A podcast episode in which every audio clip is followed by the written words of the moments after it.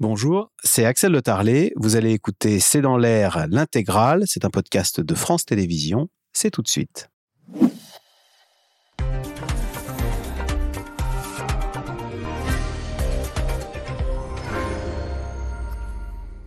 Bonsoir à toutes et à tous. Quasiment deux ans, jour pour jour, après l'assaut du, Capitole à Washington, eh bien hier, le palais présidentiel au Brésil ainsi que le Congrès et la Cour suprême ont été mis à sac par les soutiens du président déchu Jair Bolsonaro, des milliers de sympathisants qui ont débordé les forces de l'ordre et saccagé les bureaux des élus en contestant la victoire du président Lula jusqu'au bout, on peut tracer un parallèle entre Bolsonaro et Donald Trump.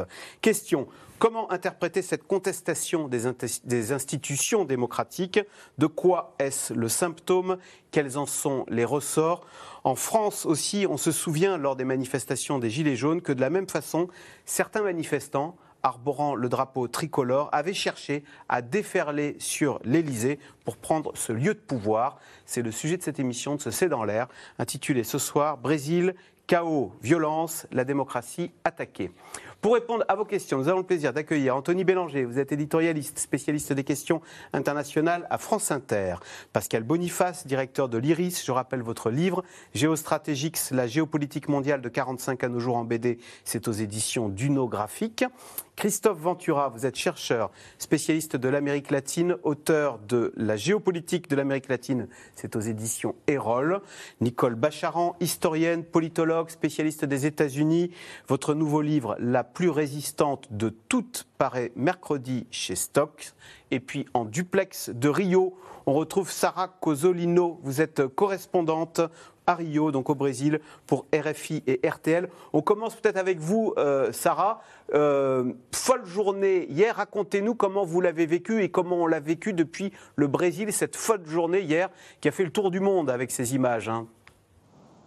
Oui, bah moi hier euh, j'étais dans un bar pour une interview à Rio et en fait toutes les télés, tout le monde avait les yeux braqués sur les télés à regarder ce qui était en train de se passer c'était assez symbolique puisque c'était une semaine jour pour jour après euh, l'investiture et après ce moment où euh, Lula a monté la rampe d'accès au, palais présidentiel avec des représentants du peuple brésilien. Là, ce qu'on voyait euh, hier euh, en direct, c'était une marée de, militants d'extrême droite euh, de, soutien de Jair Bolsonaro en jaune et vert avec des drapeaux du Brésil qui ont envahi non seulement ce palais présidentiel, mais aussi le Congrès, mais aussi la, Cour suprême qui saccagent ces, édifices euh, qui sont des, symboles de la démocratie au Brésil, qui, qui, prennent ces symboles, qui prennent la constitution, une des constitutions originales de 1988, qui la jettent par la fenêtre, qui volent des armes qui, euh, dégradent du mobilier, qui brûlent, qui détruisent les canalisations pour tout inonder. Donc des scènes très très choquantes une semaine après, euh, après l'investiture de Lula. Pascal Boniface, évidemment, ce qu'on a vu hier au Brésil, immédiatement, on a pensé à ce qu'on a vu il y a deux ans au Capitole. Ces deux événements entrent en résonance euh, l'un l'autre. On avait la version brésilienne de l'assaut du Capitole en 2021. Très largement, dans les deux cas, ce sont les partisans d'un président qui n'a pas gagné les élections, qui les a perdues, mais qui ne reconnaît pas sa défaite, qui ne veulent pas reconnaître, malgré qu'aucun élément matériel ne permet de douter euh, de cela, la victoire de celui qui a été élu. Et qui donc estiment et en sont convaincus vraiment avec la foi du charbonnier qu'ils ont été volés, que c'est inacceptable et il faut donc tout renverser. La petite différence, c'est qu'ils étaient armés aux États-Unis et qu'ils étaient en tongs au Brésil. Donc c'est un peu différent. Il y a un côté un peu, disons, tropical, mais la, la base sociale, la base politique a été la même et l'insulte faite à la démocratie. Et dans les deux cas, d'ailleurs, deux présidents perdants qui ne reconnaissent pas leur défaite et qui ne veulent pas être là au moment de la transition, alors que dans la démocratie, celui qui a perdu félicite le vainqueur et, espère euh, remporter une autre fois. Donc il y a vraiment effectivement une très grande similitude. Euh, Anthony Bélanger, c'est vrai qu'à Brasilia comme à Washington, on entendait euh, les putschistes, je ne sais pas comment il faut les appeler, mmh. dire on nous a volé la victoire. c'est quelque chose de nouveau, ça, de contester la démocratie, de contester le fonctionnement de cette démocratie au Brésil comme aux États-Unis Dans cette forme-là, oui, clairement. C'est-à-dire, clairement. C'est-à-dire qu'on n'avait pas vu ça depuis très très longtemps. Et, euh, mais la violence en politique, c'est pas nouveau, surtout pas en, Amérique du Nord ni même en Amérique du Sud. C'est même une constante sud-américaine, une constante nord-américaine. Il y a plusieurs présidents des États-Unis jusqu'à Reagan qui se sont fait tirer dessus. Euh, je ne vais pas revenir sur l'histoire. Et le, Brésil a connu une dictature extrêmement dure entre 1964 et 1985. Mais là, on s'attaque aux institutions ce qui est fascinant, en fait, c'est qu'il faut vraiment regarder euh, le Brésil et ses institutions comme on regarde les États-Unis et pas comme on regarde l'Europe. C'est-à-dire que de la même manière que les États-Unis, le Brésil est une, est une république fédérale. De la même manière que les États-Unis, l'ensemble des pouvoirs est rassemblé dans un district fédéral, ce qu'il s'appelle là-bas la place, la place des trois podères, des, trois victoires, des, trois pouvoirs, des, trois pouvoirs, et qui est une espèce de unité de lieu, de temps, de mouvement pratiquement, où euh, si vous voulez manifester, vous avez les trois pouvoirs à votre disposition judiciaire judiciaire, euh, exécutif et même présidentiel, euh, dans un, endroit absolument magnifique. Avec cette architecture très moderniste, enfin moderniste qui est un peu vieilli, je trouve, mais bon. Ça, c'est une autre affaire. Moi, je trouve ça sublime, et en plus, sous le soleil du Brésil, ça l'est encore plus. Et donc, les images sont forcément spectaculaires. Euh, par ailleurs, et donc, quand la gauche sud-américaine, ou la droite sud-américaine, plutôt la droite sud-américaine, regarde quelque part, elle regarde moins en direction de l'Europe qu'en direction des États-Unis. Et donc, mais là, c'est pratiquement ah. jour pour jour, à deux ans près. C'était 6 janvier aux Aux États-Unis 2021 et on était hier le 8 janvier 2023 euh, en, Brésil. Donc cette syntonie est très importante à comprendre dans les institutions, dans le modèle, dans la façon de penser, notamment à droite. Euh, Christophe Ventura, les insurgés avaient en tête cette date du 6 janvier 2021 au Capitole. Pourquoi c'est arrivé euh, maintenant? Et, autre sous-question, quel rôle a joué Jair Bolsonaro, ou a-t-il joué un rôle dans cette insurrection? Puisque c'est au nom de Bolsonaro que ces insurgés ont voulu prendre euh, ces trois institutions qui, qui, symbolisent la démocratie brésilienne. Alors, sur la date, euh, tout le monde ne peut que penser effectivement qu'il y a une corrélation entre ce qui s'est passé à Brasilia et puis l'anniversaire, entre guillemets, euh, du Capitole. Toutefois, je pense que ça suffit pas à, expliquer le pourquoi de ce moment-là. Ce qui doit expliquer aussi ce moment-là, c'est que les locaux sont vides il euh, n'y a pas le président, il n'y a pas le gouvernement euh, au palais euh, du Planalto, il n'y a aucun représentant ni sénateur au Congrès et il n'y a pas les juges au tribunal suprême fédéral. Et je pense, on ne peut faire que des hypothèses à cette étape, que le fait que ce soit vide était, disons, une condition requise pour cette marche qui devait être spectaculaire, qui devait frapper fort, qui devait provoquer un effet de sidération. C'est fait pour ça, pour que les images se colportent et qu'en 15 minutes le monde entier en parle. Ils ont réussi. Mais certainement que l'idée n'était quand même pas de faire justement un coup d'État, dans le sens où quand on fait un coup d'État, en général, eh bien, on va là où le président se trouve et on le, on le tue, on l'élimine ou euh, euh, il part en exil. Mais on ne va pas faire un coup d'État avec le président qui n'est pas là. Ça n'a pas vraiment de sens. Donc je pense qu'il y avait ce, ce, ce point-là qui était important. Puis enfin, qui diffère un peu du Capitole, le fait que les gens que nous voyons sur les images, bah, on les voit depuis trois mois euh, au Brésil. On les voit avant l'élection empêcher les gens d'aller voter le jour du deuxième tour d'élection. On les voit après avec les camionneurs faire des barrages, bloquer les routes dans plusieurs endroits du pays. Et puis on les voit enfin depuis des semaines au Brésil. Tout le monde en parlait. Et là, on les a laissés librement organiser leur bah, marche. Manifestement. Et ils étaient là euh, les jours d'avant puisqu'ils allaient se rassembler devant les casernes militaires pour demander aux militaires d'intervenir et de destituer le président euh, élu Lula. Et donc, ils sont arrivés par milliers en bus et caravanes, euh, comme disait Pascal Boniface, dont certains en basket ou, en tongs. Donc, ils sont arrivés tranquillement sans avoir été embêtés avec leur drapeau, etc., etc. Donc ça pose des questions, on en reparlera certainement, sur le rôle ou pas des autorités locales dans le fait d'avoir négligé ou voire favorisé leur venue. Nicole Bacharan, on s'aperçoit que bah, États-Unis, comme au Brésil, la démocratie n'est pas forcément une évidence.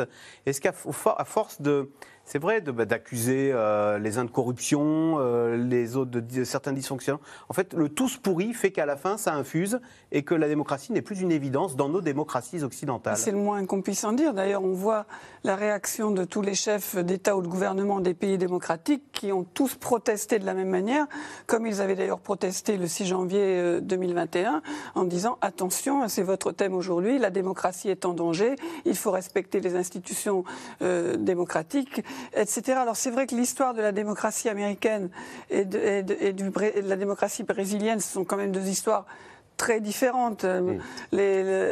D'ailleurs, ça m'a glacé dans ce qu'on a vu du Brésil, les gens qui réclament le retour au pouvoir de l'armée. Parce que, bon, aux États-Unis, heureusement, on n'a jamais eu l'armée au pouvoir, mais au Brésil, c'est juste une génération avant. Donc on dit que le message de l'éducation ou autre n'est pas très bien passé. Mais l'idée que, au fond, la démocratie, c'est un idéal, c'est quelque chose vers lequel on travaille, mais qu'il y a beaucoup de choses qui ne sont pas du tout réalisées. Il y a beaucoup d'inégalités. Oui, il y a de la corruption. Oui, il y a de l'inefficacité. Et donc finalement, à un moment, écoutez, c'est trop fatigant. Tous pourris, c'est un message facile. Le monde est très compliqué, très angoissant. Donc un homme fort qui prend les choses en main, qui vous donne des réponses très simples, c'est la faute des immigrés, en gros, et des élites toutes pourries. Il semble que ça soit séduisant pour une partie du public. Autre euh, petite similarité et différence entre les deux, les deux insurrections, et j'ai envie de dire, pour le coup, à Washington, eh ben, les élus, ils étaient sur place. Il s'agissait quand même d'en tuer un certain nombre, hein. euh, Nancy Pelosi, Mike Pence, euh, etc. Et c'est vrai que Donald Trump avait perdu l'élection. Il savait pertinemment qu'il l'avait perdu. Hein, depuis toute la journée mmh. a été reconstruite, mais pendant des mois, auparavant, il avait instillé le poison de la contestation de l'élection. Si je perds, ça sera uniquement parce que c'est truqué. Bolsonaro a repris exactement euh, les mêmes thèmes et a instillé véritablement ce poison contre la démocratie et, et miné, comment dire, le, euh, l'acte de base des démocraties qui ne font pas la démocratie mais qui sont indispensables, c'est-à-dire la confiance dans les élections. Alors, des milliers de partisans de l'ex-président Bolsonaro ont donc envahi plusieurs lieux de pouvoir hier à Brasilia. Les images de violence au Congrès et au palais présidentiel ont choqué le monde entier. Le président Lula, de retour dans la capitale brésilienne ce matin, a dénoncé, je cite, l'œuvre de putschistes, sujet de Magali Lacrose et Nicolas Baudry-Dasson. En plein après-midi hier, des milliers de partisans de l'ex-président Bolsonaro envahissent les lieux de pouvoir brésiliens. Le Congrès, le palais présidentiel et la Cour suprême. Bravo, c'est la lutte, c'est ça le pouvoir du peuple. Regardez, il y a du sang patriotique au sol. En ce dimanche, les bâtiments officiels sont déserts. Les forces de l'ordre semblent dépassées. Et ils nous massacrent alors qu'on ne les touche même pas. Mais déjà, certains sont à l'intérieur, saccageant les couloirs et les bureaux, se mettant en scène, en vidéo, sur les réseaux sociaux. À ce moment-là, le président Lula est en déplacement dans l'état de Sao Paulo. Il apparaît très vite à la télévision pour dire que le pouvoir est toujours là. Comme des vandales, ils ont détruit tout ce qu'ils trouvaient.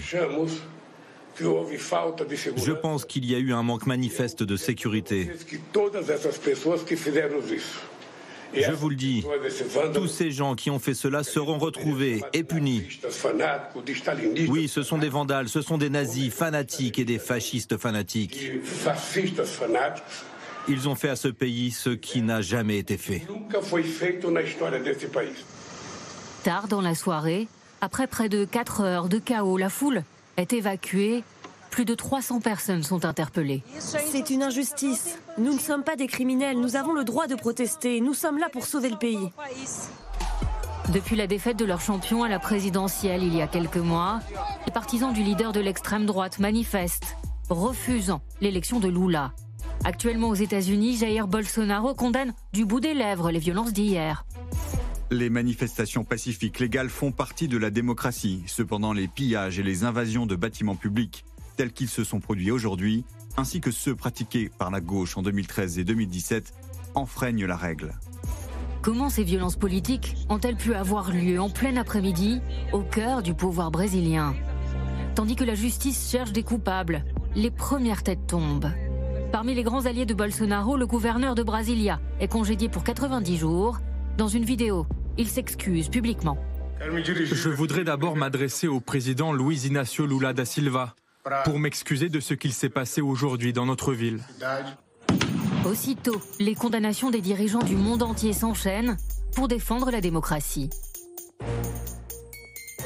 Je condamne l'atteinte à la démocratie et au transfert pacifique du pouvoir au Brésil.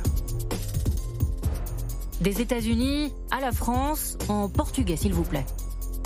Le président Lula peut compter sur le soutien indéfectible de la France. Et même la Russie s'y met. Nous condamnons de la manière la plus ferme les actions des instigateurs des troubles et soutenons pleinement le président brésilien Lula da Silva. S'en suivront la Chine, l'Amérique du Sud, l'Union européenne. Tout le monde, ou presque, soutient Lula. De retour à Brasilia, le président demande à la police fédérale de sécuriser la capitale jusqu'au 31 janvier. Alors que depuis hier soir, des voix s'élèvent, vidéo à l'appui, pour dénoncer une attitude jugée trop complaisante de certains policiers vis-à-vis des manifestants hier. Alors, Sarah euh, Cosolino, donc en direct depuis euh, Rio. Euh, question téléspectateur, c'est Stéphane en Haute-Garonne. L'autorité du président Lula est-elle remise en cause? Bah, disons qu'elle est euh, remise en cause par, euh, par toute cette partie, euh, toute cette frange de la population brésilienne qui n'accepte pas son, son élection.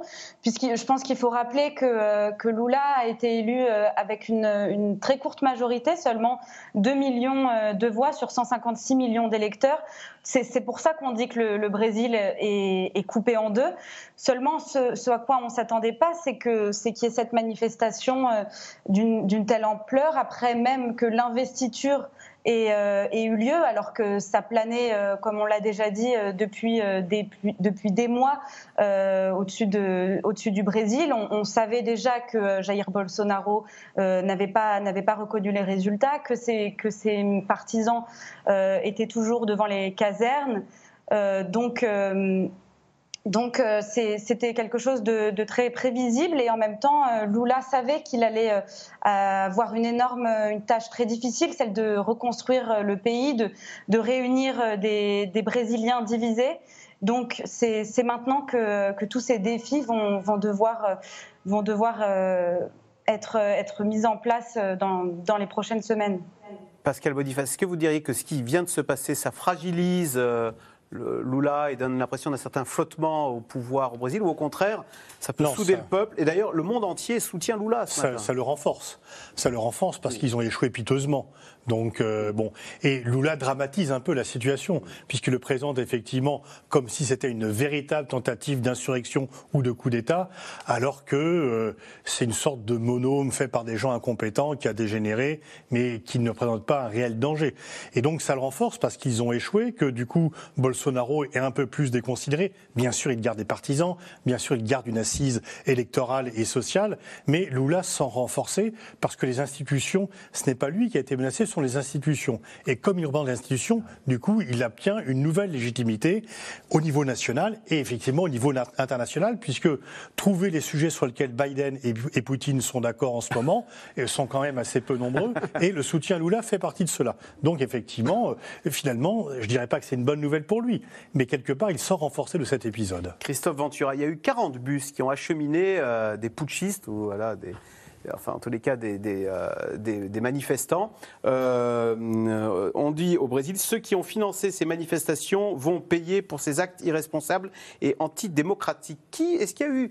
Est-ce qu'il y a eu des gens qui auraient eu intérêt à faire chuter Lula? Certains dénoncent la, filière, l'agro-business, qui au fond a beaucoup à perdre de l'arrivée du président Lula, qui supprime certaines certaines autorisations pour faire la déforestation en Amazonie? Bah, Évidemment, il est un peu trop tôt pour euh, dire qui euh, se cache derrière tout ce qui s'est passé hier, mais il y a manifestement des choses qui ont été organisées, euh, ça c'est indiscutable. Les bus dont vous parlez, tout ça c'est une logistique, ça demande des moyens. On a retrouvé encore aujourd'hui un, campement avec à peu près 1200, 1300 euh, alors maintenant, on les appelle terroristes euh, mm. dans, les communiqués officiels du gouvernement, mais pas que du gouvernement, puisque Lula, la, la, présidente euh, de la Cour suprême et le président du Congrès, en titre, ont fait un communiqué commun aujourd'hui pour dire qu'ils dénonçaient ces actes terroristes, ces les vandales, les vandales fascistes. Voilà, donc criminels, golpistes, donc putschistes. Le mot que vous employez, c'est aussi le, celui qu'emploient les, les institutions brésiliennes, plus seulement la presse, les institutions aussi. Donc 1200 de ces personnes ont été retrouvées aujourd'hui dans un camping improvisé où il y avait des, bus, etc. Donc ça laisse quand même effectivement indiquer qu'il y a eu une organisation. Qui est derrière C'est trop tôt pour le savoir. il y a forcément des accointances ou des, disons, une facilitation qui a été faite par les autorités locales, qui les ont laissés s'organiser et faire tout ça. Ça, c'est la police du district fédéral, mais c'est aussi le gouverneur Ibanez Rocha qui a été suspendu de son mandat pour 90 jours, le temps que l'enquête euh, éclaircisse les choses. Derrière, il y a des puissances financières. Derrière Bolsonaro, on les connaît bien. C'est les églises évangéliques, c'est effectivement l'agro-business. Alors Lula n'est pas un admis de, de l'agro-business. C'est pas aussi simple que ça. Lula veut, euh, disons, freiner et réglementer un petit peu plus le secteur, mais c'est clair que, disons, il y a des acteurs de l'agro-business qui sont vraiment contre lui et qui veulent continuer de déforester en particulier euh, l'Amazonie. Peut-être qu'ils sont Les milieux d'affaires n'ont pas crier de joie avec l'arrivée de Lula. Non, non, bien sûr, ça c'est l'arrivée de Lula euh, déplaît à beaucoup de ces gens-là. Euh, dans l'électorat qui était derrière Bolsonaro, on a à la fois l'électorat évangélique, on a effectivement le lobby de l'agro-business en tant que tel, on a le lobby des armes, euh, donc ça c'est très clair. Une partie des marchés financiers était avec Bolsonaro, mais une autre partie l'a lâché parce que d'une certaine manière Bolsonaro n'était plus, pardonnez-moi le mot anglais, bankable, c'est-à-dire que Bolsonaro n'était plus vendeur pour le Brésil et la signature Brésil c'est beaucoup de avec Bolsonaro alors qu'ils espéraient beaucoup de lui. Du coup, il y a eu un ralliement euh, disons, de nécessité à, à, Lula pour éliminer Bolsonaro. Mais il n'y a pas d'adhésion, évidemment, de ces secteurs euh, à Lula. Mais Lula leur garantit quoi? La normalité, un cadre juridique pour les investissements et l'état de droit. Voilà ce qu'il leur euh, propose et ce qu'il va proposer et encore plus développer à l'avenir face à ce qui vient de se passer hier. Et ça va être aussi l'objet d'un renforcement de Lula, justement, pour démarrer sa présidence. Anthony Bélanger, on parle d'un pays polarisé. On oublie que Bolsonaro, tout critiqué qu'il est, a fait plus de 49% dans des élections démocratiques et que hier, il y avait probablement une bonne partie euh, des Brésiliens qui, alors sans soutenir la, la méthode, des putschistes euh, euh, sont plutôt se revendiquent comme étant bolsonaristes. il y a deux, trois choses qu'il faut bien comprendre sur le Brésil. D'abord, la gauche brésilienne n'est pas la gauche européenne et la droite brésilienne n'est pas la droite européenne. La gauche brésilienne est issue directement des mouvements révolutionnaires des années 70 euh, et s'est battue contre une dictature extrêmement violente, une des plus dures d'Amérique latine. elle n'est pas passée par la social-démocratie. C'est ça que j'essaie de dire. Dilma Rousseff était célèbre pour savoir monter et démonter une Kalachnikov. elle a elle-même passé, avant d'être présidente, bien avant, elle était dans la clandestinité et elle a, bah, les armes à la main, combattu la dictature.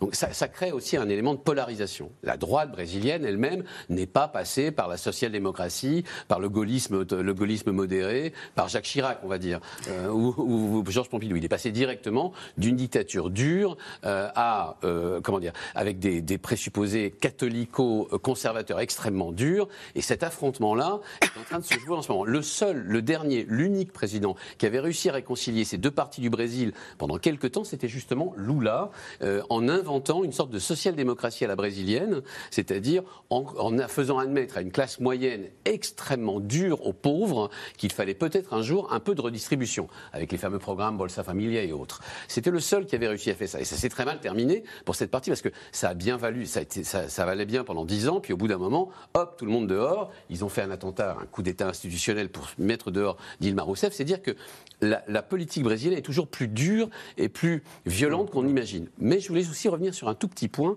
Euh, ce que nous avons vu là, qui est un coup d'éclat et pas un coup d'État, on est bien d'accord, en fait ridiculise les, bolsonaristes pour une raison très simple, c'est que on, a pu s'étonner par exemple hier qu'il n'y ait pas, de, policiers dans la rue. Mais ça fait trois semaines, quatre, euh, presque trois mois qu'ils étaient dans le coin en partie, dans des camps retranchés. Les militaires, ils étaient en face des quartiers généraux de l'armée la, de de pour essayer de, dire à l'armée, on ne peut rien faire, allez-y. Tout le monde a pu constater qu'ils étaient sans armes. D'une certaine manière, il n'y avait pas de policiers parce que d'abord les institutions, vous avez tout à fait raison de le souligner, étaient vides hier, il n'y avait pas d'enjeu, et aussi parce qu'ils ne représentaient pas de danger. Quand on regarde le détail de ce qu'ils ont cassé, ils ont cassé des télévisions grand écran, je ne même pas qu'il y avait des télévisions aussi grand écran, euh, euh, des, bureaux, des, ordinateurs euh, et des colis fichets. Et c'est quand on disait que c'était des, gilets jaunes en tongs, c'est vraiment ça. Il y a eu un côté comme ça. D'accord. Sarah euh, Cosolino, euh, sur cette société brésilienne polarisée, est-ce que oui, aujourd'hui, vous avez la moitié des Brésiliens, puisqu'il a eu 49%, qui continuent de soutenir Bolsonaro et qui ne se reconnaissent ou qui ont la dent dure contre Lula, qui a, eu, qui a été élu, je le rappelle, avec à peine 50,9% des voix? Alors je pense que non, aujourd'hui on ne peut plus dire que c'est la moitié des Brésiliens euh, qui sont bolsonaristes. Le, pays reste divisé, mais euh, plus, plus le mouvement, euh, on va dire, des bolsonaristes les plus radicaux, ceux qui ont envahi la place des trois pouvoirs hier, plus ce mouvement s'est radicalisé, plus certains, certains électeurs de Jair Bolsonaro, qui n'étaient pas à la base des bolsonaristes, qui étaient plutôt des gens qui, qui étaient dans le rejet à Lula, dans la, critique des, années de corruption du, du Parti des travailleurs, la plupart ont fait euh, amende honorable, ont reconnu un choix démocratique euh, à, la, fin à l'issue des élections. Euh, on, dit qu'ils seraient ensuite dans, l'opposition. La preuve, c'est que les alliés de, Jair Bolsonaro, qui étaient à des hauts postes de pouvoir, comme par exemple le, président de la Chambre des députés, qui était un allié de Jair Bolsonaro, a tout de suite reconnu les élections. Il y a énormément de, personnalités politiques importantes qui ont tout de suite reconnu ces élections donc je pense qu'on ne peut plus dire qu'on a affaire à la moitié du Brésil. Évidemment, on est euh, sur une population euh, très nombreuse, 215 millions d'habitants. Donc, quand on voit ces images, c'est très impressionnant. Il y a énormément de, de monde, mais ça ne représente pas euh, la, totalité du, Brésil. C'est des gens qui se sont radicalisés au cours de, ces derniers mois, qui ont eu les, moyens de se radicaliser, notamment parce qu'il y a eu ces financements euh, qu'il va falloir euh, éclaircir dans les prochaines semaines, mais qui ont été alimentés sur, ces campements auxquels on a, assisté d'un point de vue pratique et logistique en fait à leur subsistance sur place. Mais euh, voilà, je dirais que ça ne représente plus euh, la totalité des, électeurs de, Jair Bolsonaro aujourd'hui, notamment parce que les, actes d'hier ont été d'une violence, euh, ce, choc, et qu'une partie solidarise. D'accord. Nicole Bacharan, on est frappé. Alors, pour revenir maintenant sur le mode opératoire, sur la similitude entre ce qu'on a vu hier et ce qui s'était passé il y a deux ans au Capitole. Euh, d'abord des, des, putschistes, pour reprendre le, terme officiel, avec le drapeau national, où là, en l'occurrence, c'était le drapeau, euh, c'était le, t-shirt de l'équipe du Brésil, euh, qui saccage, qui souille des bureaux d'élus, et ensuite on se prend en photo et on poste sa photo, ses méfaits, sur les réseaux sociaux. Oui, avec un sentiment, semble-t-il, de ben, on est dans notre bon droit, on est le vrai peuple, et, y a pas, et, et c'est en toute impunité. Et, et, c'est vrai qu'à travers euh, la discussion que nous sommes en train d'avoir, moi je, je, me place un petit peu à côté parce que je trouve que ce qui s'est passé au Brésil est extrêmement grave et que c'est le temps, mm. hein, les enquêtes, etc., et puis les conséquences qui nous diront si c'est aussi grave que je le pense et peut-être j'aurais tort et j'en serais, euh, euh, j'en serais ravi parce que le mot que vous avez employé, Axel, en disant on casse, on souille, me paraît fondamental. Et là, il y a quelque chose de tout à fait similaire avec le Capitole. C'est vraiment la volonté de désacraliser. On rentre dans les lieux de la démocratie, le Congrès aux États-Unis, le Parlement euh, au Brésil, qui sont vraiment l'aboutissement ultime de la démocratie, les élus du peuple qui travaillent pour le peuple, dans le meilleur des cas, et qui, qui représentent le peuple. Et c'est pas qu'on est contre eux et qu'on vote contre eux, et ça c'est normal. C'est qu'on casse, on souille, on dégrade, mm. euh, on abîme, on casse les canalisations, on, on, inonde les tapis, on casse les tableaux, et on met les pieds sur la table, on se prend en photo. Il y a eu, souvenez-vous des photos du Capitole dans le bureau de Nancy Pelosi, donc la, la présidente de la Chambre, avec cet homme les pieds sur le bureau et tous les dossiers jetés par terre. On, détruit symboliquement euh, cette démocratie. Et pardonnez-moi d'évoquer les, heures les plus sombres de l'histoire, mais je ne sais pas du tout si le fait qu'il n'y avait personne nous vous signifiera que finalement c'était pas très grave. J'espère que c'est le cas. C'est pas ce que je voulais dire. Hein. non, euh, pardon, je, pardon si je résume mal ce que vous avez dit, mais en tout cas je, suis évidemment du point de vue que ça c'est signifiant qu'il n'y avait personne. Mais pardon, mais l'incendie du Reichstag en février 1933, il n'y avait personne dans le Reichstag, hmm. et ça a été le basculement vers l'hitlérisme et, et le nazisme. Mais dernier tout petit point, c'est vrai qu'on peut dire que tant les émeutiers du Capitole, pour une partie d'entre eux, que les émeutiers d'hier, si on, prononce le terme vandale fasciste, on va nous dire ah oui, mais quand même, ils n'ont pas un corpus idéologique, etc. Je vous assure que les hordes de SA euh, en Allemagne nazie n'avaient pas un corpus idéologique très solide. Donc voilà, je trouve que c'est très grave, mais j'espère que ça sera moins grave à l'arrivée. Pascal Boniface, c'est vrai que les symboles ont leur importance. Souiller des lieux, des temples de la démocratie, c'est l'expression qu'on utilise quand on parle du Capitole aux États-Unis, hein, le temple de la démocratie occidentale. Là, il y avait la volonté de souiller le temple de la démocratie brésilienne. Et chez nous, en France, les Gilets jaunes, on sait très bien que l'une des craintes d'Emmanuel Macron, c'était qu'il n'arrive jusque dans la cour de l'Élysée, comme si, au fond, même si un ou deux y étaient arrivés, n'avaient rien fait, c'eût été un symbole qui eût fragilisé euh, bah, la démocratie française. Oui, il y a une prise de gage territoriale quelque part qui est, qui est significative. Pour rebondir sur ce que vient de dire Nicole, il y a quand même une différence qui peut nous rassurer un peu, c'est qu'en 1933, c'est organisé aussi par le pouvoir. Et mais donc l'incendie. Trump aussi a organisé. Oui, mais il, était, encore. non, il était, encore, au pouvoir. Et disons que les forces en présence aux États-Unis et euh, au Brésil sont moins. C'est sûr qu'il y a des différences. Que fort heureusement. Ceci étant, pour revenir à votre question, Axel, effectivement, il y a le fait de dire, voilà, on, on a un peu, on a planté le drapeau là où vous étiez, et c'est à nous. Euh, ce n'est plus à vous, c'est à nous. Et on est chez nous, effectivement, comme vous l'avez dit. On est chez nous. On est. C'est pas à vous d'être là, c'est à nous parce que c'est nous les vrais détenteurs du pouvoir. On a été spoliés et on ne fait que rétablir, restaurer une justice euh, dont on a été privé. Donc c'est à la fois la violence pour revendiquer le fait. Pourquoi se filmer pour montrer que c'est réussi? Alors en même temps, euh, ça permet à la justice ensuite de savoir qui était là et bon, les petits malins qui étaient tout fiers euh, il y a deux ans aux États-Unis commencent à regretter. Et je pense qu'il y a des petits malins qui commencent à regretter au Brésil. Mais c'est pour justement pour prouver euh, à leurs proches d'abord et au reste du monde qu'ils sont parvenus au cœur du pouvoir euh, en faisant une intrusion qui déjoue les services de sécurité. Donc c'est vraiment, on est dans le symbole bien sûr, mais, les symboles ont beaucoup d'importance. Eh Sarah Cosolino, on, on, a beaucoup vu Jair Bolsonaro avec le t-shirt portant le maillot de l'équipe du Brésil. Est-ce qu'il est devenu politique, ce maillot de l'équipe du Brésil. On se souvient qu'au soir de l'élection, les partisans de Bolsonaro avaient le maillot de l'équipe du Brésil, là, de Neymar, alors que les partisans de Lula avaient, eux, un t-shirt rouge. Oui, oui, oui, c'est devenu très symbolique euh, au Brésil. C'est pour ça que voilà, on est, sur l'importance des couleurs, des, des, symboles. Depuis quatre ans, Jair Bolsonaro, euh, il utilise euh, ce maillot. C'est un maillot qui a fini par faire, faire honte à, une partie de la gauche brésilienne, qui par exemple a, eu beaucoup de mal à, porter ce maillot de la Célestin du, du, foot brésilien juste après les élections, pendant, euh, la Coupe du Monde qui a eu lieu euh, un mois après les élections. Donc c'est un maillot qui a tout de suite été euh, associé au camp de, de Jair Bolsonaro. Et c'est vrai que on, fait tous très attention, nous les journalistes, maintenant, quand on va dans des manifestations euh, bolsonaristes. Je dirais pas que moi j'irai avec un, maillot de, la Célestin, mais il faut être euh, habillé en, vert euh, ou, des, avec des couleurs voilà, où on peut passer plus ou moins inaperçu, parce que le rouge est automatiquement associé à la gauche en opposition aux couleurs du drapeau du Brésil. Et par exemple, des voitures rouges, des personnes habillées en rouge ont déjà été agressées juste pour ces questions de couleur.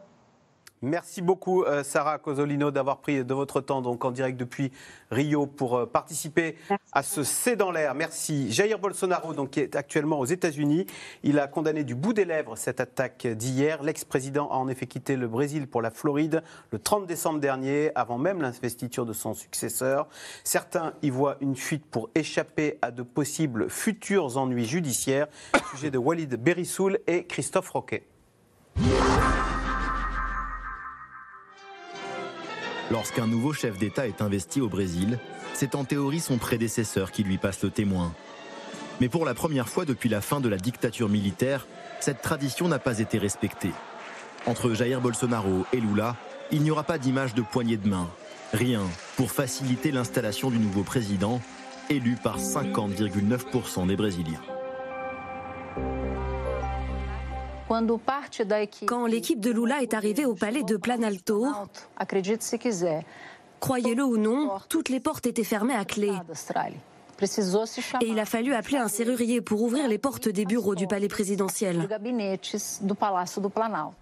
À l'extérieur du palais présidentiel, le déni de réalité des partisans de Jair Bolsonaro. Ils sont persuadés de s'être fait voler la victoire, tout comme leur champion d'extrême droite, qui deux mois après sa défaite leur a adressé une sorte de message d'adieu en larmes.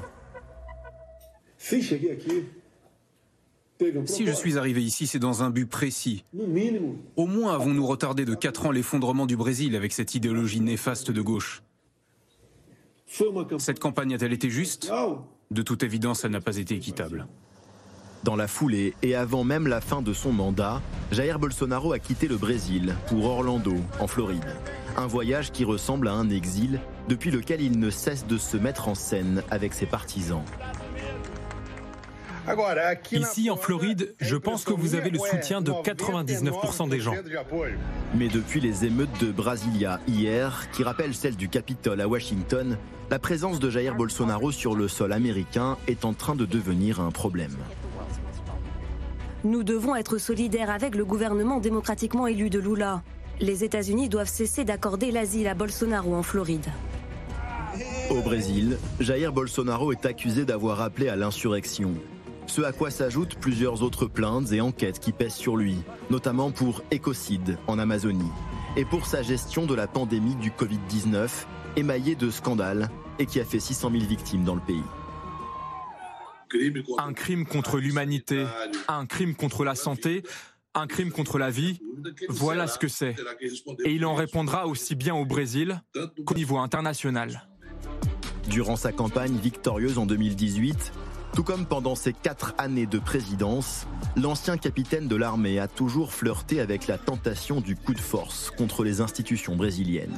Je veux une force de police civile et militaire qui défende le peuple et qui tire pour tuer.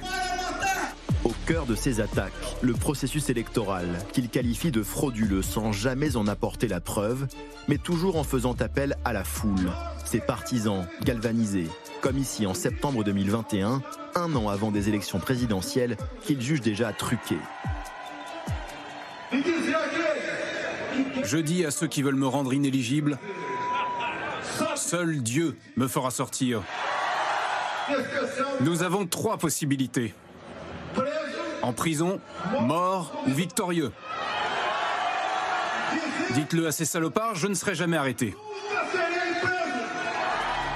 Octobre 2022. Défait dans les urnes, Jair Bolsonaro se mure dans le silence et laisse ses partisans bloquer les routes.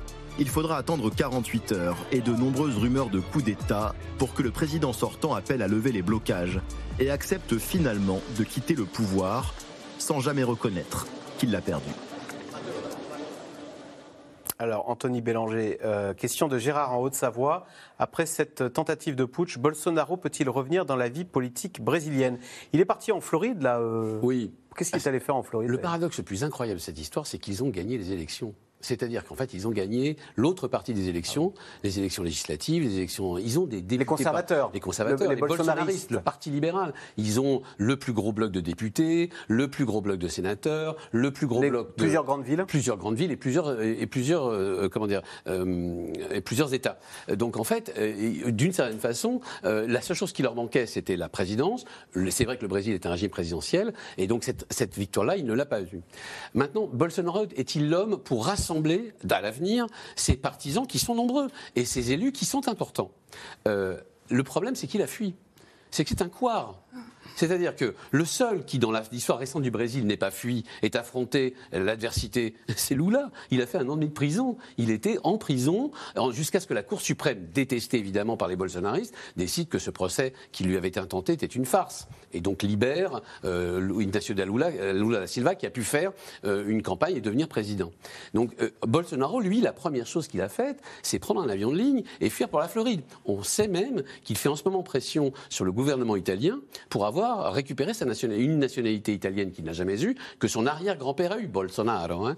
C'est donc, il est d'origine italienne. Donc c'est montrer à quel point cet homme est beaucoup moins De Gaulle ou n'importe quel autre, euh, euh, comment dire, euh, homme fort, De Gaulle en l'occurrence, mettons, prenons celui-là, que le général Boulanger. C'est-à-dire, c'est cet homme euh, qui porte beau, qui crie fort, qui fait le tour de la France, vous savez, à l'orée du XXe siècle, et qui, comme disait Clémenceau, a vécu en sous-officier et est mort en sous-officier. Cet homme, c'est Bolsonaro, lui-même ancien sous-officier. Et le problème, c'est que quand un, un mouvement putschiste ou d'un homme euh, providentiel n'a ni l'homme, et que l'homme en question n'est ni un homme courageux, ni même providentiel, ça finit par se dégonfler. Christophe Ventura, quelle est la, quelle est la part des réseaux sociaux dans le succès du bolsonarisme qui l'ont porté au pouvoir on dit beaucoup que Donald Trump doit beaucoup euh, de, aux réseaux sociaux pour expliquer son succès. Est-ce que, ce sont les mêmes ressorts chez Jair Bolsonaro? Alors pour la partie, euh, disons, euh, organisation politique, campagne électorale, agitation permanente, occupation du terrain médiatico-intellectuel, oui indiscutablement, et aussi pour euh, les militants qu'on a vus hier, qui sont les fractions donc euh, radicalisées du bolsonarisme, parce qu'il y a Jair Bolsonaro et le bolsonarisme, ce sont deux sujets qui se rencontrent, mais qui ne se réduisent pas l'un à l'autre. Le bolsonarisme étant une nébuleuse, en fait, hein, conservatrice, réactionnaire, droitière, d'extrême droite, religieuse, dont Bolsonaro est un peu le, le point d'équilibre et l'émetteur, le visage. Bon, mais dans ce cadre-là, les réseaux sociaux, c'est aussi un outil d'organisation, c'est aussi un principe d'organisation de tous ces courants de ces acteurs, de ces collectifs très disparates, euh, politiquement, idéologiquement et également territorialement euh, sur ce pays continent que fait 17 fois la France. Donc oui, de ce point de vue-là, les réseaux sociaux indiscutablement, c'est une chambre d'écho, c'est un, lieu d'organisation et peut-être plus important, et c'est là où, ça c'est très préoccupant, c'est aussi l'espace où on partage et on produit des pensées, des réflexions, des valeurs qui sont celles de la vérité alternative, comme les a définies Donald Trump. C'est-à-dire que dans ce monde-là, on ne cherche pas à comprendre quelle est la vérité et ce qui est vrai ou faux. On cherche à rejoindre une communauté qui pense comme vous et qui a les mêmes croyances. Et les croyances du bolsonarisme, c'est celles qui sont contre la démocratie, euh, contre euh, la gauche, etc., etc. Et donc là, vous avez un monde parallèle qui s'est organisé et qui existe et qui va continuer au-delà de Bolsonaro. Et ça me renvoie un peu à ce que vous disiez. Bien sûr que c'est très grave ce qui s'est passé, parce que ce qui s'est passé, c'est une fraction radicalisée qui attaque tous les, symboles de l'État brésilien, parce que ces gens-là ne croient plus à l'État et pensent que l'État est incapable et corrompu au-delà de Lula et de la classe politique qui va avec, mais aussi parce que ce qui est grave, c'est que ça, ça résonne dans la société brésilienne où 40% à peine des Brésiliens pensent que la démocratie est un bon système politique pour leur société, où à peine 20% d'entre eux euh, pensent que la démocratie euh, solutionne les problèmes socio-économiques des Brésiliens. Mais ce qui doit nous faire réfléchir, c'est moins le visage de Jair Bolsonaro, de comment une société en arrive à ce que 20% ou 40% d'entre elles croient à la démocratie et le reste n'y croit plus. Parce que là où ils sont forts, c'est que ça touche à des phénomènes profonds qui les dépassent et qui sont, eux, bien réels sur la dégradation économique, sociale, etc. de, ces pays-là. Et ça, c'est la vérité. Et on n'arrive pas bien à la, à la manœuvrer, cette réalité-là. Ces mouvements existent parce qu'ils sont le produit d'une société qui se dégrade, qui se détériore. Alors, vous voulez dire que le Brésil, le Brésil des années 2020 est un Brésil qui a moins de croissance, moins d'élan, moins de souffle, moins d'avenir que celui d'il y a 20 ans et que de ce point de vue, gérer aujourd'hui le Brésil, c'est gérer les frustrations qui font que vous êtes Mais fragilisé. Tout à fait, c'est le bon mot, frustration. Lula a, emmené le Brésil très haut, là où il n'est jamais allé, euh, c'est entre 2000 et 2010. Après, le Brésil s'est effondré. Bolsonaro a récupéré cette chose-là. Le, Brésil a vécu 10 ans de crise économique et sociale où vous pouvez prendre tous les indicateurs que vous voulez, la pauvreté, les inégalités, l'informalité, c'est-à-dire les gens qui travaillent au noir, l'insécurité alimentaire, la faim, Aujourd'hui, en 2022, le Brésil, sur chacun de ces indicateurs, se retrouve 20 à 30 ans en arrière en termes de performance. Et vous avez là le début de la clé d'explication de ce sur quoi eh bien, pullulent en quelque sorte les extrêmes droites, le Trumpisme, etc. Pascal Boniface, la fin des jours heureux, la sobriété euh, écologique qui s'impose à nous, les réseaux sociaux, on a l'impression que tous les ingrédients du, des mots brésiliens, on les a un petit peu chez nous en Europe. Ah ben, et un peu partout dans le monde. C'est-à-dire que la démocratie, c'est le titre de votre émission, elle est en crise. Regardez en Afrique, elle avait gagné du terrain, maintenant c'est des coups d'État qui se succèdent. Euh, les régimes, les démocraties dites libérales prospèrent, on gagne le pouvoir par les élections et dès qu'on est au pouvoir, on réduit l'indépendance de la justice, euh, le droit des minorités, etc. Et tout ça, effectivement, alors il faut le dénoncer, mais il faut, et je crois que Christophe, je rejoins Christophe là-dessus, non seulement voir les effets, mais voir les causes aussi. C'est que, effectivement, pourquoi le mensonge prospère, c'est que les inégalités ont vraiment augmenté et que du coup la démocratie, qui est pas seulement le droit de voter, de choisir ses représentants, c'est aussi le droit d'avoir une éducation, de subvenir à ses besoins, à ceux de sa famille, eh bien, sont remis en cause. Et on regarde en Tunisie, tout le monde se félicite de la démocratie, mais elle n'a pas donné suffisamment de conditions sociales et donc, du coup, elle est mise en cause. Et donc, si la démocratie ne euh, fait pas sa promesse sociale, eh bien, euh, on laisse effectivement le lit à tous ceux qui la contestent dans ses fondements. Donc, je crois qu'il faut effectivement être conscient des effets néfastes que l'on a vus et que l'on voit un peu partout, parce que ça progresse un peu partout. La démocratie a beaucoup progressé depuis des années. Là, elle recule un peu partout. Et il y a des explications pour cela et sur lesquelles il faut réfléchir activement si on veut la préserver. Alors, ces images ne sont pas sans rappeler, on l'a dit, un celle de l'assaut sur le Capitole, lancé par les partisans de Donald Trump après sa défaite aux dernières élections. En décembre dernier, la commission parlementaire avait rendu des conclusions accablantes pour euh, l'ex-président des États-Unis et elle appelle même à poursuivre l'ancien chef de l'État devant les tribunaux, sujet de Nicolas Bidard et Michel Bouilly. Le verdict est inédit dans l'histoire des États-Unis. Pour la première fois, une commission d'enquête parlementaire réclame des poursuites pénales contre un ex-président. Composé de neuf élus, dont deux républicains, l'instance reproche à Donald Trump son rôle dans l'assaut du Capitole. Pendant des heures, il n'a pas voulu faire de déclaration publique pour donner l'ordre à ses partisans de se disperser et de quitter le Capitole, malgré les appels urgents de son équipe de la Maison-Blanche et de douzaines d'autres personnes à le faire. Un homme qui se comporte de la sorte ne peut plus occuper une quelconque position d'autorité dans notre nation. Il est inapte à toute fonction. Il y a deux ans, en janvier 2021, ces images avaient choqué les États-Unis. Un lieu de pouvoir, le siège du Congrès américain, envahi et saccagé par des manifestants radicaux pro-Trump, contestant les résultats de l'élection présidentielle de 2020.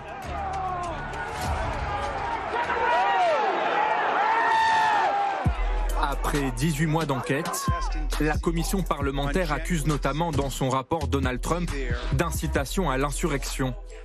Des accusations reposant en partie sur de nombreux témoignages. L'un d'entre eux est accablant. Il provient d'une ancienne employée de la Maison Blanche. Selon elle, l'ancien président savait que les manifestants étaient armés et il aurait voulu se rendre au Capitole.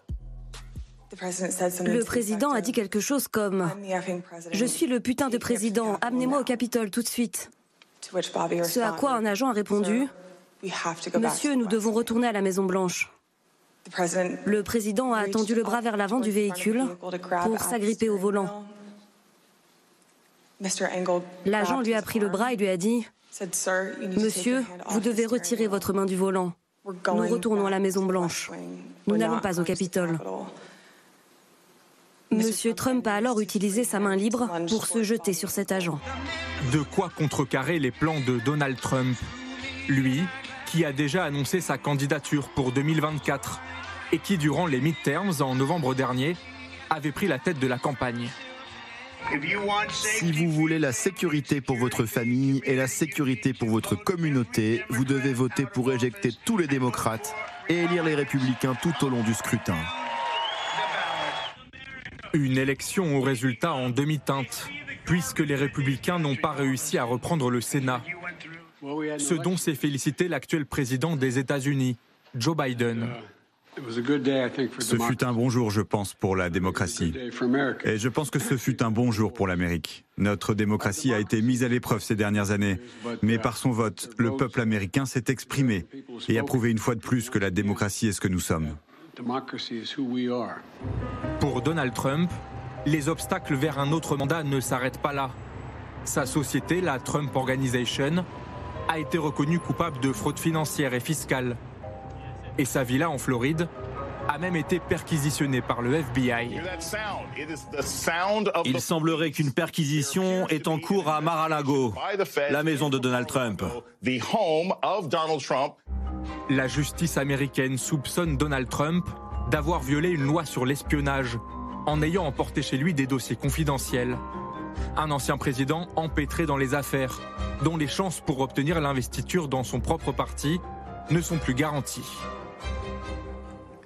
Alors, Nicole Bacharan, que risque Donald Trump après les conclusions de la commission d'enquête sur l'assaut contre le Capitole alors, c'est une menace à double détente, si, j'ose dire. Les chefs d'accusation qui sont portés par la commission d'enquête sont extrêmement graves. C'est trahison à l'égard euh, euh, des États-Unis, empêchement euh, d'un acte du Congrès, donc la proclamation des résultats, incitation à l'insurrection c'est la prison si on est condamné. Simplement, la commission d'enquête n'a pas de pouvoir judiciaire. Donc elle a transmis ses conclusions au ministère de la Justice, qui évidemment va étudier ça très soigneusement, qui a sa propre enquête par le FBI sur la même affaire, plus un procureur spécial, Jack Smith, qui était un spécialiste des, crimes de guerre et qui lui également enquête. Si le ministère de la Justice choisit de poursuivre Donald Trump, et on peut dans ce cas-là imaginer une procédure très longue, très compliquée, avec beaucoup d'obstacles, privilèges de l'exécutif, immunité présidentielle, etc., etc., reconnu coupable de ce genre de, de crimes, car ce sont des crimes, oui, c'est une peine de prison. Anthony Bélanger, on a dit tout à l'heure que les ingrédients qui avaient mené Donald Trump et Jair Bolsonaro au pouvoir étaient présents également en Europe. Mhm. Euh, les mêmes causes ayant les mêmes effets, ont un jour ou l'autre, euh, le Trumpisme viendra frapper à la porte de nos démocraties ah, européennes. Ce qu'on a, ce qu'on a l'habitude de dire, hein, que ce qui se passe aux États-Unis euh, se passe généralement dix ans plus tard en Europe. il y a effectivement, moi je faisais partie de ceux qui pensent et qui, qui continuent de penser que les mouvements populistes sont un peu plutôt en recul au nord de l'Europe. Et d'ailleurs, on le voit, c'est les, les, partis de, droite et enfin d'ultra droite et d'extrême droite qui euh, avaient le haut du pavé aux, Pays-Bas, euh, en Allemagne, on perd petit à petit de leur vitalité à, l'épreuve du pouvoir. Ce n'est pas le cas dans le sud de l'Europe où vous avez effectivement l'arrivée au pouvoir de Giorgia Meloni, mais qui est une espèce un peu particulière parce qu'elle est à la fois alliée à, plus radical qu'elle, euh, en l'occurrence Matteo Salvini, et en même temps, on la voit aujourd'hui être une, quasiment une groupie de l'OTAN à soutenir le, à soutenir absolument l'Ukraine et à ne pas faire d'erreur, cette erreur fatale que font généralement les,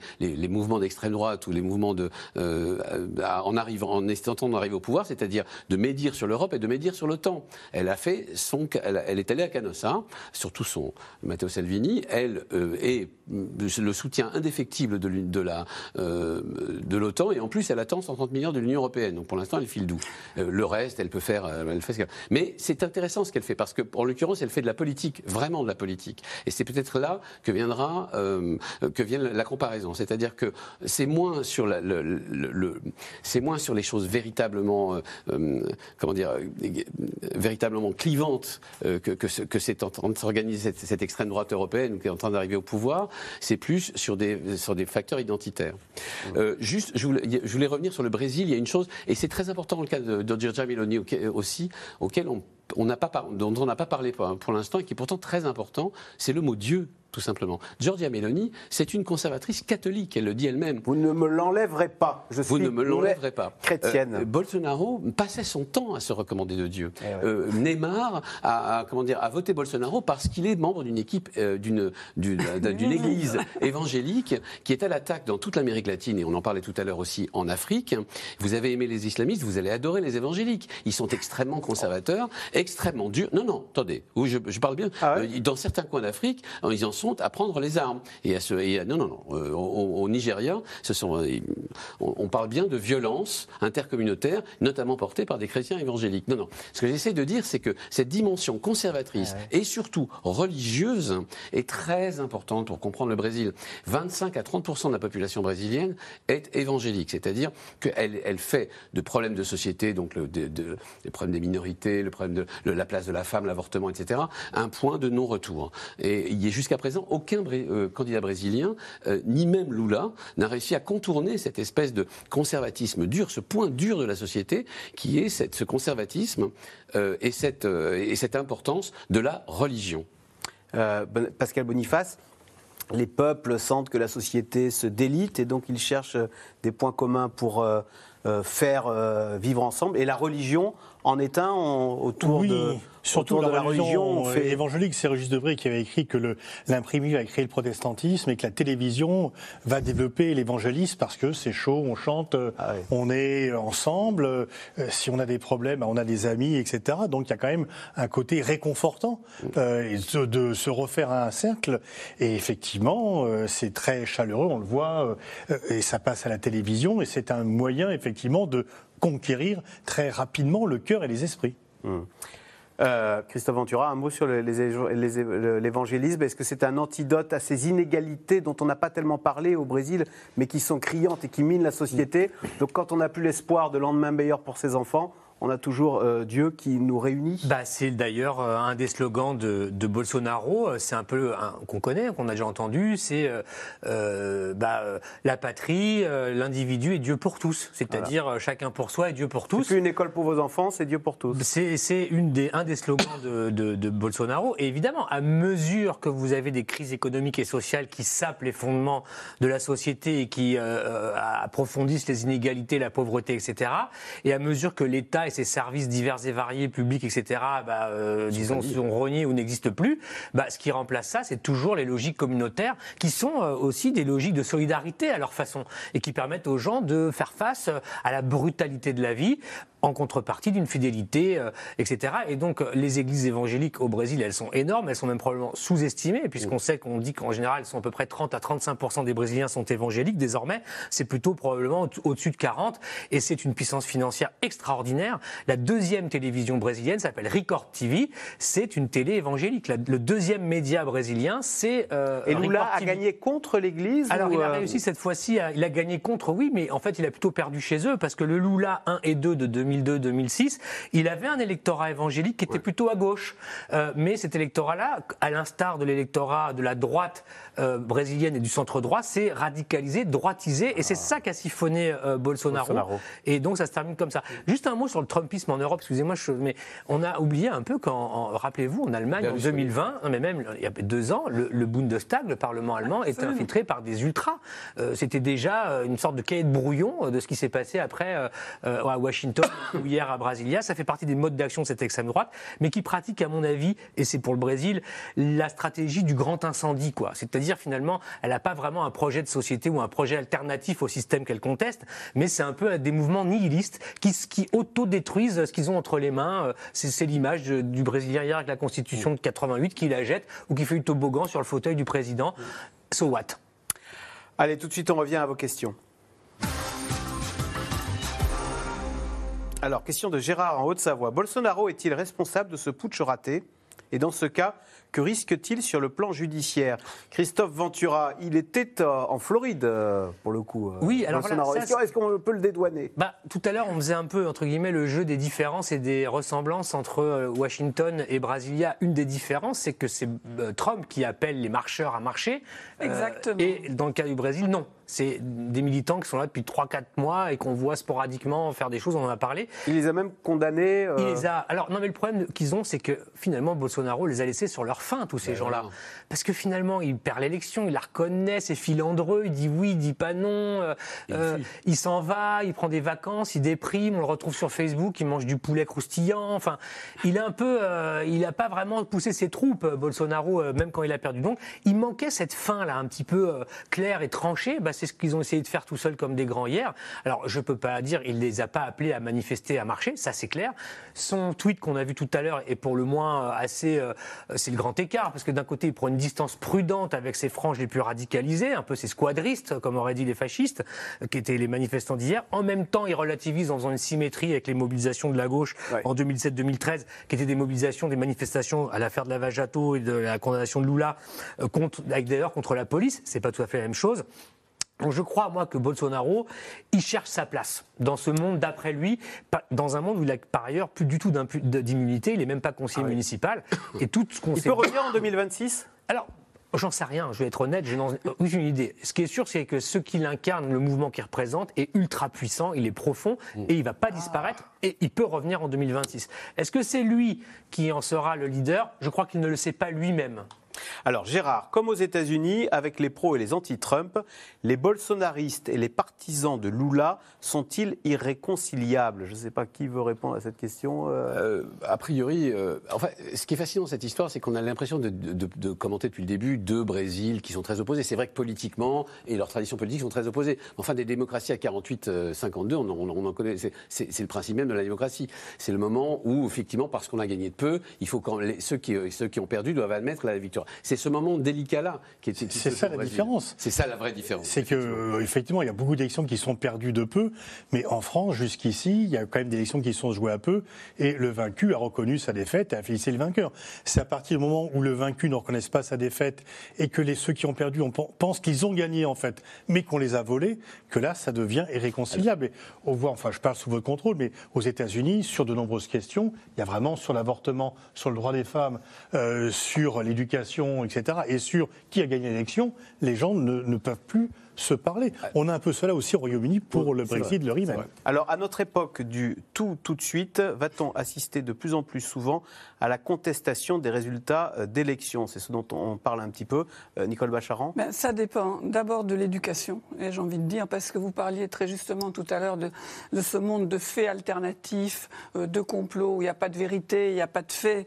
Et donc, c'est vrai qu'apprendre aux jeunes générations à, à, lire les actualités, à lire les faits et à, et à chérir les valeurs de leur démocratie, à leur dire bah, travailler pour l'améliorer au lieu de tout casser, c'est quand même un élément assez fondamental. Mais si je me replace dans la perspective de la démocratie américaine, des fameux pères fondateurs qui ont écrit cette constitution, c'était leur grand souci déjà en 1784 d'éviter la venue au pouvoir de Trump, de Bolsonaro, euh, s'il avait mm. été américain, de populistes qui casse tout et qui ne, et qui ne joue pas le jeu.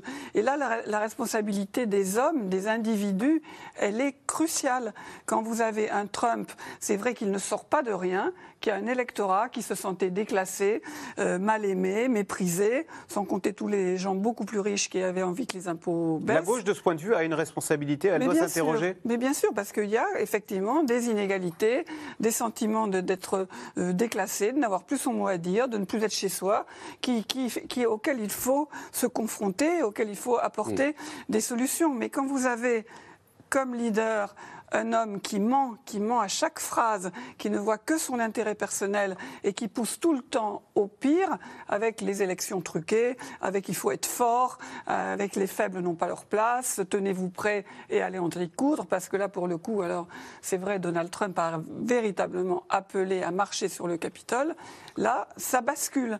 La responsabilité individuelle dans une situation sociale et politique euh, Hmm. potentiellement explosive, elle est cruciale. Pascal Boniface, euh, Jean dans le Gard, le poids grandissant des réseaux sociaux favorise-t-il la contestation d'élections démocratiques Elle favorise la mobilisation rapide de ceux qui veulent se manifester.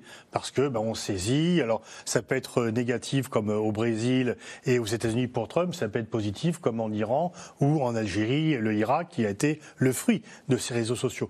Les réseaux sociaux ne changent pas le rapport de force, ils permettent une mobilisation plus rapide, plus virale, puisque, etc. Elles ne permettent pas par contre de faire émerger un leader.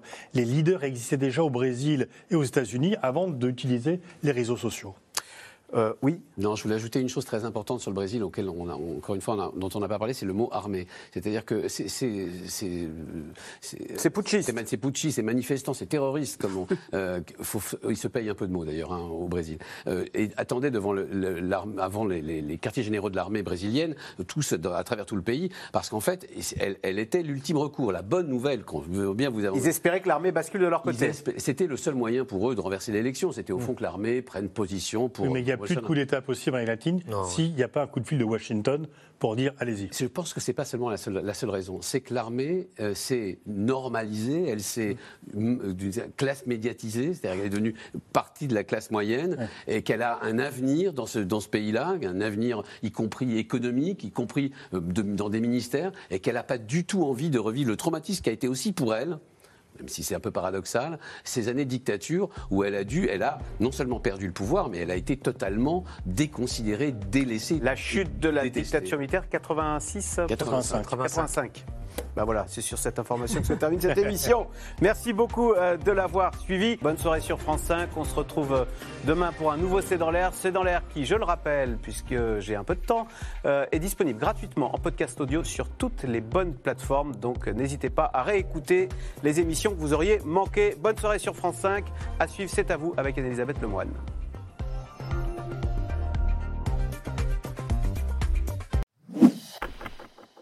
Merci d'avoir écouté C'est dans l'air. Comme vous le savez, vous pouvez désormais écouter l'intégrale, mais aussi l'invité ou vos questions à nos experts. Tous ces podcasts sont disponibles gratuitement sur toutes les plateformes de streaming audio. Et pour le replay vidéo, c'est sur France.tv, bien évidemment. À bientôt.